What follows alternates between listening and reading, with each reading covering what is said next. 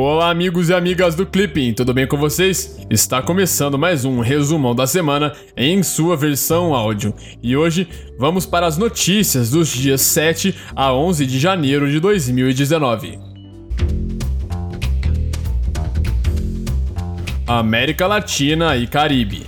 Na sexta-feira passada, o Grupo de Lima emitiu uma declaração reiterando o não reconhecimento do novo mandato presidencial de Nicolás Maduro. Segundo o documento, o grupo também reavaliará o status ou nível das relações diplomáticas com a Venezuela. O México, contudo, não aderiu ao documento.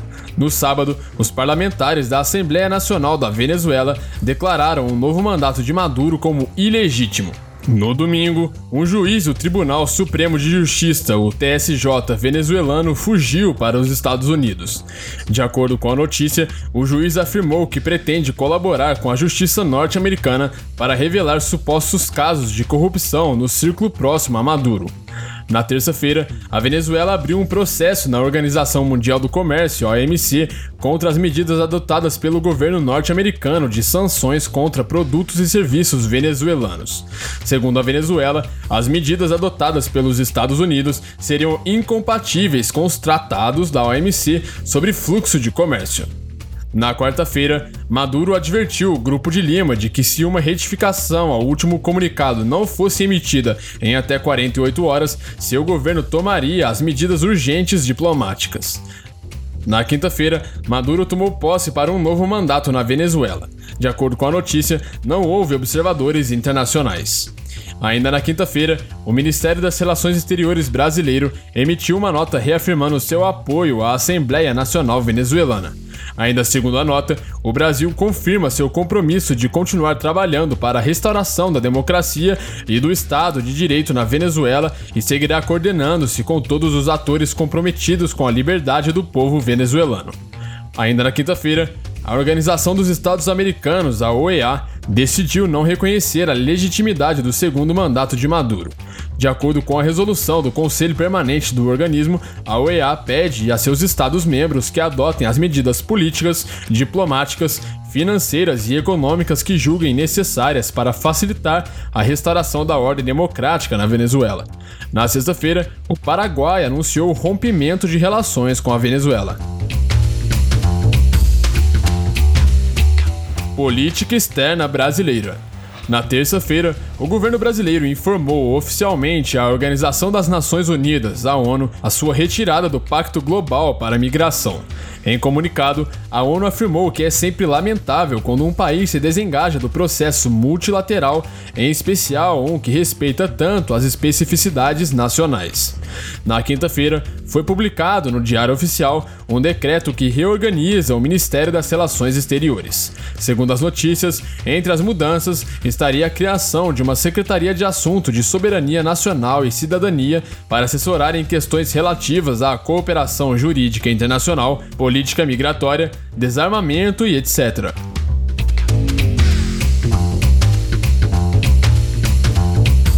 Estados Unidos na sexta-feira passada, o presidente norte-americano Donald Trump ameaçou declarar emergência nacional para conseguir os fundos necessários à construção de um muro na fronteira com o México.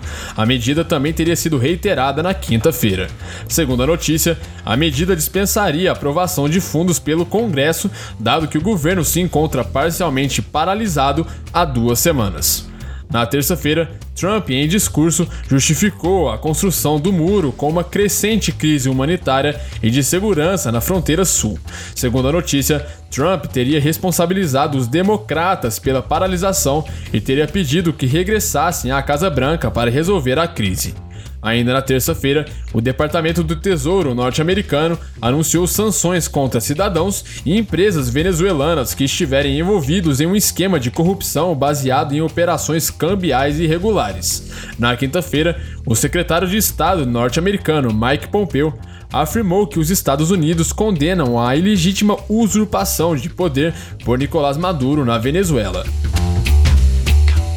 União Europeia No sábado, os manifestantes conhecidos como coletes amarelos retomaram os protestos em várias cidades da França, reunindo cerca de 50 mil pessoas. Segundo a notícia, essa seria a oitava semana consecutiva de protestos contra a política fiscal e social do presidente francês Emmanuel Macron.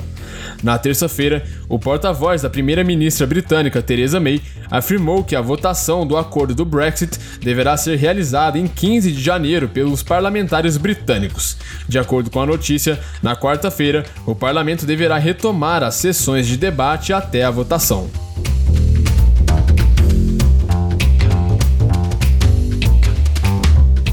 Comércio Internacional na segunda-feira, China e Estados Unidos iniciaram discussões comerciais bilaterais sobre as tarifas interpostas no comércio internacional.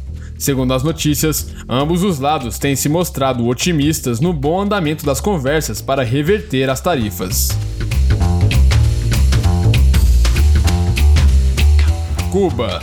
No sábado, o governo cubano publicou o texto final da nova Constituição do país. Segundo a notícia, o texto do documento pode ser consultado pela população antes do referendo que deverá realizar-se em 24 de fevereiro. África. Na quinta-feira, Félix Tshisekedi foi declarado vencedor da eleição presidencial na República Democrática do Congo. De acordo com a notícia, após o anúncio, houve protestos em uma cidade próxima à capital e o resultado teria sido contestado por observadores da Igreja Católica e pelo segundo colocado. Energia. Na quarta-feira, o ministro da Energia saudita afirmou que o país pretende cortar as suas exportações de petróleo bruto. De acordo com o ministro, isso é garantir que os estoques fiquem perto de onde eles precisam estar se continuarmos a monitorar isso por meio de mecanismos que nós temos. Economia. Na terça-feira, o Banco Mundial reduziu as previsões de crescimento para o Brasil. De acordo com a notícia, estima-se que o país crescerá 2,2% em 2019. Já na quarta-feira, o Banco Mundial divulgou um novo relatório com previsão de crescimento da economia mundial. Segundo a notícia, a nova previsão é de 2,9% de crescimento em 2019.